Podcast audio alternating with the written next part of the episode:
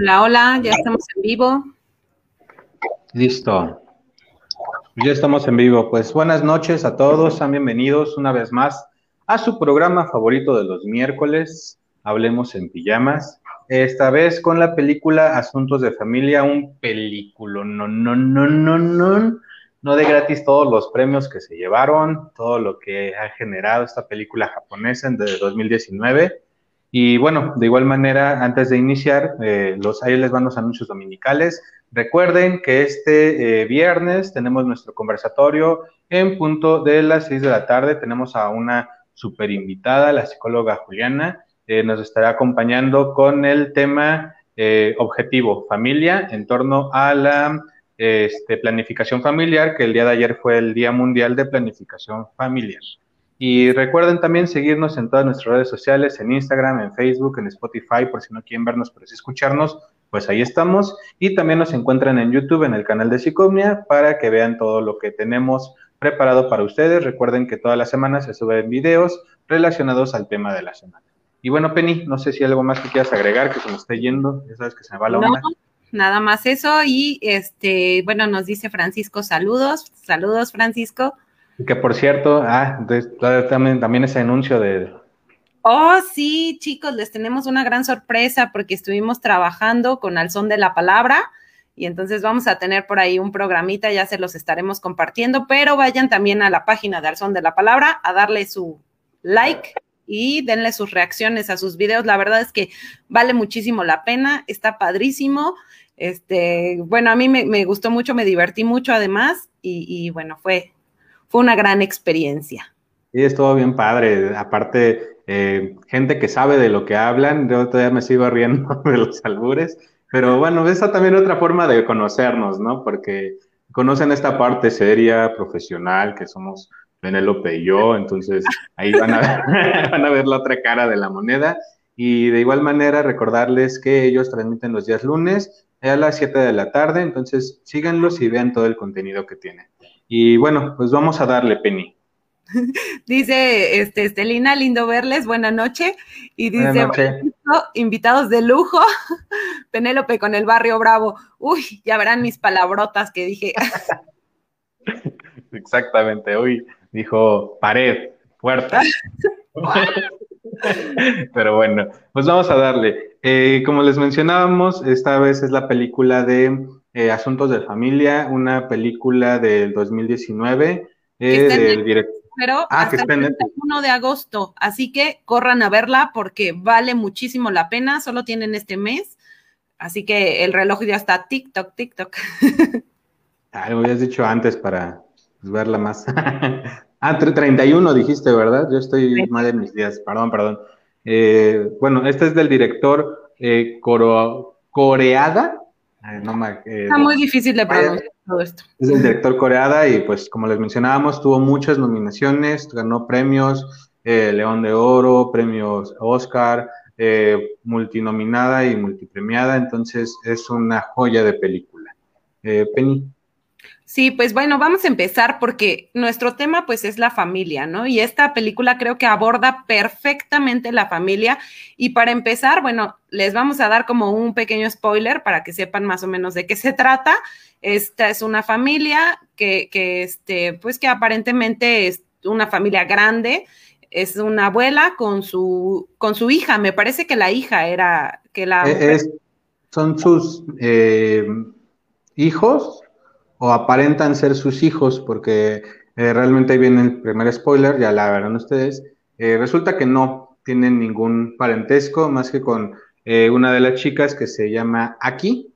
ella es la única que tiene un parentesco con ella, que es su nieta. La otra chica no tiene relación, no es este, hija, no es nada. de hecho, más adelante en la película lo menciona. Tampoco es su nieta, sino que su marido tenía otra familia y de esa familia nace esta niña y entonces este, ella eh, pues se la roba básicamente y, pues ahí hacen una, es una cosa que se va ahí este, enredando mucho, pero creo que lo importante y lo que hay que rescatar, eh, donde dijeron que se puede ver, pregunta Aida Lucía, está, en Netflix. Asuntos de familia, Ahí la encuentran, la buscan y ahí está. Está en japonés, no tiene este, otros idiomas para verla, solamente tiene subtítulos. Está subtitulada, entonces. Pero Lo malo de los subtítulos de Netflix es que no sé si te pasa a ti, pero a mí me pasa que de repente pasan muy rápido. Y entonces, pues en japonés ni cómo entenderle, ¿no? Hay algunas partes que nada más va a ser un poco difícil, pero bueno. Y nos dice Estelina Curi, es de familia, exactamente. Bueno, eh, el chiste es que esta, esta eh, familia construida, porque no voy a decir reconstruida, sino construida de la nada, eh, la, la, tienen como una abuela, unos hijos, o no sé, aparentemente son como unos hijos que están casados y ellos tienen otro, otro hijo que al final resulta que tampoco era su hijo, sino que lo rescataron de, de cierto lugar y, este, y posteriormente empieza la película donde ven a una niña que se está muriendo de frío, que no es, que está sola, y, este, y la tienen como afuera, y entonces ellos la, la toman para una noche para darle de comer, porque se ve que no ha comido, chalala. El chiste es que la adoptan también. Eh, Ahí también otro de los puntos a rescatar de esta construcción o de esta familia construida es que eh, todos tenían como diferentes características entre ellos. Eh, una, la nieta o la que no era nieta como tal, ella estaba como en uno de estos lugares que son de allá en Japón, eh, bueno, no lo sé, hasta ahora lo supe en la película, que, este, que son como para lugares de pornografía, pero en persona. Entonces se ponen atrás de una pantalla y comienzan a hacer poses, a masturbarse, a tocarse, y la otra persona solamente con un letrero les va diciendo qué quiere que vayan haciendo. Entonces, es, eh, la nieta se dedica a eso. La otra eh, hija, o la mamá, vamos a ponerle el título de mamá, ella eh, está en limpieza, pero ahí roba todo lo que se queda en la ropa del, de, La lavandería, ¿no? Está en la lavandería. Ándale, en esta lavandería, ella se roba lo que se encuentra. El otro señor está en una, una deconstrucción pero eh, no quiere trabajar, no quiere hacer nada, él solamente busca, de hecho, formas de lastimarse inclusive para que le den incapacidad y en este punto, pues él también se dedica a robar y a enseñarle a los niños que rescata a, que roben. Y esta es como la, característica que tienen todos, tanto la abuela, la mamá, la, nieta, este señor y los dos niños que rescatan se dedican a robar en tiendas y principalmente comida y ya después el, Señor empieza a mostrar que no solo se trata de comida, sino todo lo que te pueda dejar algún recurso. Pero ahí entra el primer conflicto del, del chico porque se percata que está viviendo en, un, en una cuestión delictiva. Entonces él lo veía con esta situación de es para el bienestar, es para nosotros, para alimentarnos, pero aquí ya te pasaste de, de la raya. ¿no? Bueno, creo que algo que tiene muy rescatable esta, esta película para empezar es la idea de la familia que no necesariamente son los consanguíneos. Eso a mí me parece maravilloso que incluso cuando detienen a la mujer, porque bueno, al final eh, la detienen, cuando la detienen ella dice, ¿y a poco una es mamá en el momento en el que tiene hijos? Y creo que esa es una pregunta muy sensata que deberíamos de hacernos la población en general, porque parece que asumimos que por el hecho de tener hijos biológicos nos tienen que querer y nosotros los tenemos que querer. Y eso no es cierto. Exacto, y de hecho hay un punto, se llama Yuri la pequeñita, eh, a la que rescatan, que está en la calle, y hay un punto con ella y con la mamá que cuando eh, al principio quieren dejarla abandonada en un lugar para que la cuiden, se percatan que, de que tenían violencia intrafamiliar en esa casa y que estaban golpeándose, que era la casa de ella, entonces que se empiezan a pelear, empiezan a discutir y, todo, y pues se golpean entre ellos, y decide esta señora, esta, la mamá, tiene nombre, no me acuerdo, Jan, Janullo, Janullo, algo así. Entonces este, decide que no, no, se la va, no la va a dejar, que va a hacer todo lo posible para cuidarla. Y tiempo después la niña eh, le empieza a decir, pero si te digo no me vas a golpear, este, ¿por qué tienes tantos moretones? O sea, ¿qué te ha pasado? Comienza a darle este cuidado y a pesar de todo lo delictivo, lo, destructivo que aparentaría ser la familia, que también es una construcción o una idea que nos han marcado con el paso del tiempo, que una familia en delincuencia o que se dedica a, que tiene pocos recursos, vamos a ponerlo de esa manera, eh, siempre va a ser una mala influencia para los hijos. Pero eh, en este aspecto les dan todo el cariño, y vamos a suponer que igual si es una mala influencia lo del robo, pero les dan el cariño que no les estaban dando en sus hogares. Eh, esta niña comienza a ver otra, otra cara de cómo me pueden tratar. Y sabes qué, creo que otra cosa que también pone en duda la película que a mí me parece asombroso es esta idea del robo como una necesidad, porque pienso que tampoco tenían muchas opciones. O sea, realmente no estaban pobres, estaban lo que le sigue de pobres sumamente este, aplatanados uno con el otro, este, todos viviendo en una pequeña casa, el niño dormía como en una, este, como en un área de la cocina, parecía. ¿Vieron Harry Potter, la uno, que vivía abajo del armario? De las escaleras, perdón, pues más chiquito todavía, ¿no? Así es. Entonces, este, bueno, la idea es que también te pone eso en duda, ¿no? El, pensar si realmente eh, la gente roba únicamente por algo de maldad o por querer las cosas fáciles, o si también existe esa necesidad de hacerlo, ¿no? Fíjate que, por ejemplo, ahí va fuera del tema. Yo en lo particular no estoy de acuerdo con ningún tipo de robo por necesidad o, lo que sea, pero sí vemos un punto de injusticia muy fuerte y que se refleja mucho aquí en el país, ¿no?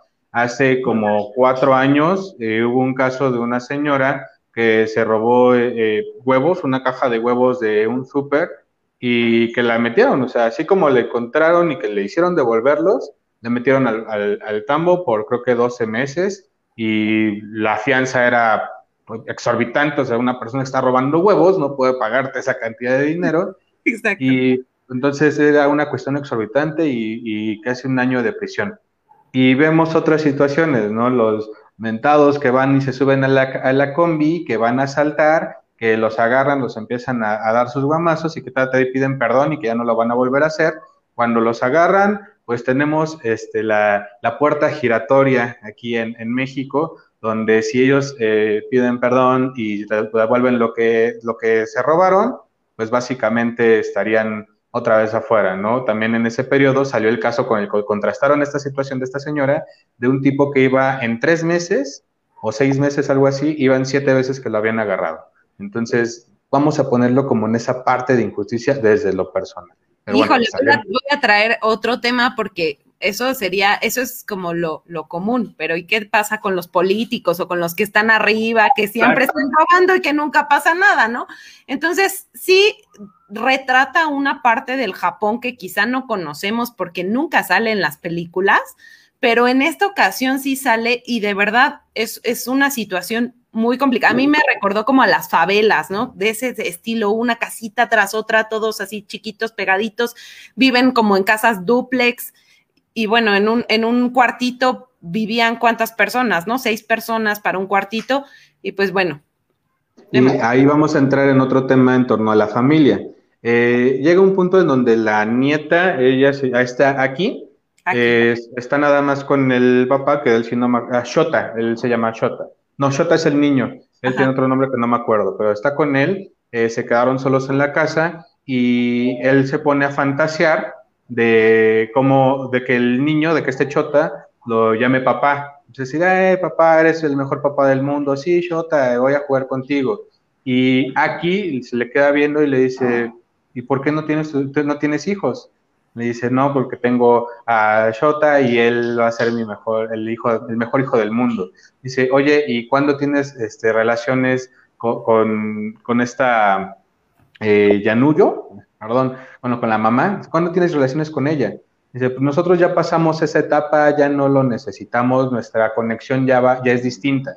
Ya y ese es un problema, ya, ya es afectiva, ¿no? Entonces, y ese es un problema muy típico también aquí en la, en la, en la ciudad o en el país, en donde también están muchas familias en un cuartito muy pequeño y el momento de la intimidad entre los padres llega a, a, a, ser destructivo para la familia, ¿no? Se buscan cuestiones de infidelidad, este abandono de la familia, muchos aspectos para cumplir esa, esa necesidad que todo mundo tenemos y en este caso se deconstruye. Aquí en la película lo demuestran al, al, revés, que ya no es necesario que desde lo afectivo ellos están tratando de compensar todas estas escaseces. Y también lo podemos ver por estos niños a los cuales rescatan, la forma de vida en la cual ellos tienen, el robo, tratan de recompensar todo lo que ellos no tienen de una manera más afectiva que lo vemos del cómo juega con los niños a pesar de que no son sus hijos, de cómo cuida a la, a la, a la abuela, de cómo tratan también a la nieta y de cómo cuida también a su pareja.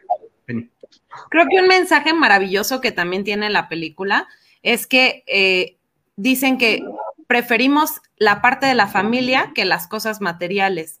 Y es cierto, ¿eh? O sea, todo el tiempo ellos están volcados sobre la familia y lo que les dan a ellos, o sea, lo que roban realmente lo ocupan para dárselos a ellos, para darles ese tiempo, para darles ese todo. O sea, todo eso al final resulta que es puesto en la familia. Y este, nada más voy a leer comentarios. Hola, buenas noches, dice Graciela Lara. Hola, dice, Graciela. Compartido, amigos, muchas gracias. Hola, Damián. Eh, déjame dar comercial de, de eh, la, la, la, juguetona, iba a decir.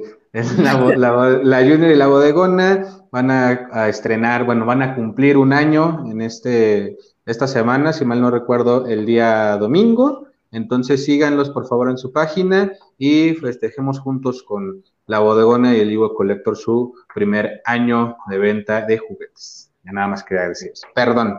Bueno, este, entonces sí pone esta parte en duda. Eh, también la otra cosa es que Yuri, como bien lo dice Manuel, vivía en una situación de abuso, de, de abuso no necesariamente sexual, ¿eh? abuso en cuanto a golpes, a que este, no había nada de lo afectivo, incluso eh, la pasan después con su mamá que se quiere acercar a ella para abrazarla y le dice, ay no, quítate, guácala.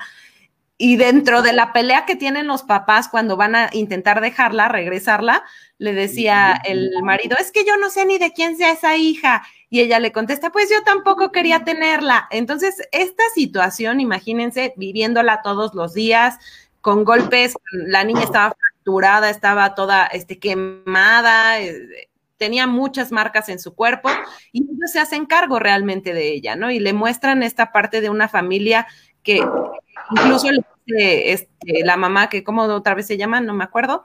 Este, eh, Yanuyo. Yanuyo le dice a, a Yuri, esto es lo que hace una familia. Si ellos te quisieran realmente, esto es lo que harían, ¿no? Y la abraza y está como cerca de ella todo el tiempo. Entonces, de alguna manera sí compensan la, la, parte de la familia que ellos no tienen. Y cuando la llevan con el psicólogo, ya que está este, eh, ya que detienen a la familia, la llevan con el psicólogo para que haga un dibujo y pues tú esperarías que hiciera unas cosas terribles porque la niña sufre mucho. Y al contrario, ¿no? Dibuja a toda la familia feliz, todos este, en, en la playa, divirtiéndose mucho. Y pues bueno, creo que eh, eso nos pone en duda si realmente estamos manteniendo una familia porque hay lazos afectivos o simplemente porque creemos de alguna manera que, que, lo biológico nos va a dar este amor, ¿no? Creo que nos obliga o nos dejaría con esta idea de obligarnos a dar ese amor, que al final del día pues no es un amor eh, naciente que puede o que necesita un niño y una pareja y un abuelo y un tío y quien sea, ¿no? Entonces, aquí lo vemos más en el ámbito de la obligación de la familia para poder tener esta afectividad con ellos. Entonces, ellos, de hecho, hay una escena donde ya les entregan a, a Yuri y que vemos a los papás así todos cabizbajos de chale, pues ya regresó la niña, ¿no? Pues ahora vamos a cuidarla. Ah, ¿qué comió ayer? No, pues no sé si ya comió, la verdad no me importa, casi casi les dijo. Entonces, esas partes es en donde encontramos eh, una discordancia entre lo que nos vende la sociedad y lo que está en el trasfondo. Eh, uno de los temas muy sonados es el matrimonio, el, la adopción eh, con parejas del de, mismo sexo, ¿no? Entonces, piensan que, que, como son dos mujeres o como son dos hombres los que van a adoptar al niño, no le van a dar el amor o no le van a dar eh, todas las necesidades que tiene, que necesita el niño para su desarrollo pero lo vemos en, este, en esta película, se refleja muy bien que no necesariamente. Puede estar con papá y mamá y tampoco va a ser una garantía de que se presente. Entonces, ese también es otro, otro aspecto. Penny. Fíjate que yo creo que el tema de la adopción también es muy importante aquí porque en nuestro imaginario social está la idea de, este, de que justamente los hijos que, que adoptamos no los queremos. Y entonces, no sé por qué la gente en verdad dice esto y se los digo porque pasa con los pacientes, porque además creo que con, en estas épocas muchos pacientes, sobre todo más adultos, quieren tener hijos ya muy grandes y entonces viene como esta parte de, es que ya no puedo tener hijos, pero lo que ronda en torno a la adopción son estas ideas de que no lo voy a querer, no me va a querer, como si de verdad el amor estuviera puesto en la sangre. Y yo lo que me pregunto es si estuviera puesto en la sangre, ¿por qué existen abandonos? ¿Por qué existen los abusos? ¿Por qué existe todas estas cosas? ¿no? Entonces, creo que eso es algo que tenemos que repensar a nivel social y, y quitarle el valor a, cosas absurdas como es esto de la sangre, ¿no? Fíjate que me acordé de esta película que hablamos hace ya unos meses, esta película mexicana, que ya no me acuerdo cómo se llama, eh, donde justo rentan un vientre para, mm. para poder eh, tener a un bebé y que ahí también se presenta parte de este tabú, ¿no? Como tú no lo estás este, formando, como no está en tu vientre, igual y no lo quieres. Entonces, son esos aspectos en donde se considera que el lazo sanguíneo da más peso que el cariño naciente de la persona. Entonces, eh, daría más peso, pues igual si quieres a tu hijo para que cuando seas grande te, te un riñón, ¿no? Te dé sangre o ese tipo de cosas. Pero ahí estamos hablando también de un problema que creo que tienen el, en el caso de los papás de Yuri, que tenían a una hija porque igual la calentura se les presentó o no sabemos cuál situación haya, haya sido, que generó que naciera Yuri y que pues lamentablemente no la quisieran en esta parte, ¿no? Y me gustaría también ir con este Shota, porque en Shota se me hace algo maravilloso de, del niño, ¿no? O sea, a él lo rescatan de un auto, ya después dicen que era un auto que estaba eh, como para venta, para rifa, y que estaba abandonado ahí en ese auto, que venía de otra ciudad de Japón, y que estaba en el auto. Entonces él cuestiona al papá diciéndole que si a poco, eh, porque ve que roba un auto para sacar unos bolsos y le, y le dice, entonces cuando tú, me, cuando tú me rescataste, ¿era porque ibas a robar el auto? dice, no, te rescaté porque estabas abandonado y porque te quería. dice, ahora sí, córrele, que ya nos van a agarrar. Entonces, esa parte de la, de la unión familiar también es un punto con, con porque parte de lo que ocasiona que los atrapen, eh, bueno, cabe aclarar, al principio pues se presenta la rivalidad de los hermanos, ¿no? Llega el hermano menor, el hermano, el hermano mayor pues le genera un odio, le genera algún rencor y resulta que no lo quiere. Después con el tiempo se va generando el cariño entre Shota y Yuri y en ese punto es en donde parte de lo que hace que los agarren es que Shota entra a robar a una tienda, Yuri entra atrás de él, va a robar también y para que no agarren a Yuri, él la agarra y empieza a tirar cosas y se lleva una bolsa para que vayan atrás de él y que Yuri se pueda salir sin ningún problema. Eh, Shota pues ya después lo agarran y pasa ahí un super accidente que no se los voy a decir para que ustedes lo vean y genera también este lazo en donde sí, no eres mi hermana, pero te quiero como tal y voy a hacer todo lo que esté en mi alcance para protegerte. Y pues esto es lo único que sabemos hacer, robar. Este, voy a leer este comentario de, de, Lucía y les voy a recomendar que vean justamente lo que hicimos con el son de la palabra porque tiene mucho que ver con esto. Dice, el espacio físico incide en el desarrollo de las familias. Hace poco empecé a ver esa peli y me incomodó su estar todos pegados y hablar tan fuerte. Y eran escenas oscuras. Y saben que me incomodó a mí muchísimo que de verdad al principio que la abuela se está cortando las uñas en la mesa o en el área donde están comiendo. Pero claro que tiene que ver con contextos y justamente esta parte de los contextos es algo que abordamos con ellos porque nos preguntaban qué diferencias hay entre un contexto, llamémoslo como sano, ¿no? Un niño que va a la escuela, un niño que, está en casa, ahorita en, pandemia, encerrado, y un contexto bravo como el barrio, ¿no? Porque ellos son del barrio de Tepito. Entonces, este, creo que es un poco lo que pasa aquí. Claro que el contexto es diferente, les hacen pensar incluso a los niños que los que van a la escuela son los que no pueden estudiar en su casa, ¿no? Solamente para que ellos no tengan como esta inquietud de estar en la escuela. Eh, también cabe aclarar que Shota era un niño muy listo, muy inteligente y le gustaba mucho leer y le gustaba mucho aprender y siempre les estaba diciendo al papá, le, dice constantemente cosas que ha leído y todo esto, y el papá se muestra muy interesado, pero siempre le dice, es que yo soy un tonto, es que yo no sé de esto, es que tu papá no sabe de esto, ¿no? Este, sí hay un problema, creo yo, entre, entre estos señores, eh, pero que igual creo que pueden estar en este contexto sociopático que al final resulta en algo así, ¿no? En que el amor se confunde con, con el te robo, con el este, me sirves, con todas estas cosas terminan confundiendo todo, ¿no? Sí, y por ejemplo, también hay una parte en donde le preguntan, ya cuando los agarran, le preguntan al papá, eh, ¿no le da vergüenza o no, no siente remordimiento ver a los niños robar, robar en los supermercados? Y eso es lo que les está enseñando dice, pues es que si supiera otra cosa que enseñarles, se los hubiera enseñado. O sea, esto es lo que sé y esto es lo que voy a enseñar. Y regresaríamos ahí igual un poco, no solamente al barrio, sino también a la Merced o a otras, a otras partes del país, en donde los papás son una de las principales fuentes de enseñanza para los hijos. Eh, nos dedicamos a la agricultura, ah, pues eso es lo que te voy a enseñar y vas a aprender a la agricultura. Nos dedicamos al comercio, pues vas a aprender del comercio. Entonces, es una parte que no toda la población logramos ver, pero que sí logramos criticar muchas veces, ¿no? Pensamos de que, ay, ¿cómo tienen a los niños ahí atendiendo? Entonces, eso es su, su construcción social, eso es lo que ellos, lo que ellos saben hacer. Aquí no es un problema necesariamente de la familia o del niño, sino es un problema más social que viene de más arriba y que afecta prácticamente toda la población.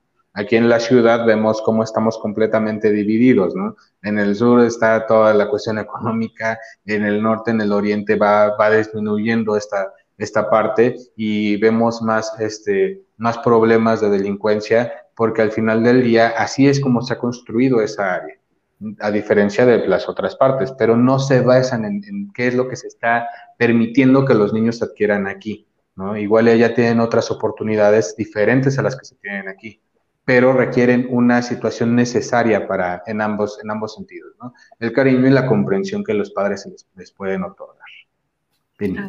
Pues bueno, creo que tenemos que ir cerrando, Emma. Eh, vean de verdad la película porque nos hace reflexionar de muchas de nuestras ideas como familia y creo que también podemos con eso darnos una idea de, de lo que estamos haciendo, ¿no? Hacer una introspección en, nuestro propio hogar, en nuestra propia familia y ver si realmente estamos funcionando como familia o si solamente estamos pegados, ¿no?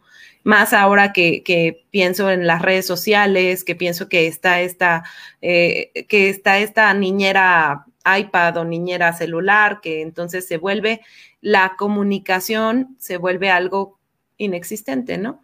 Eh, de repente están en, en, la comida y todos están en el celular, de repente están sentados este, eh, en la sala, pero cada quien con su teléfono. Entonces, creo que deberíamos repensar mucho qué tanto estamos vinculándonos con nuestra familia y qué tanto estamos creando lazos fuertes para que creen, para que también se creen niños fuertes, ¿no?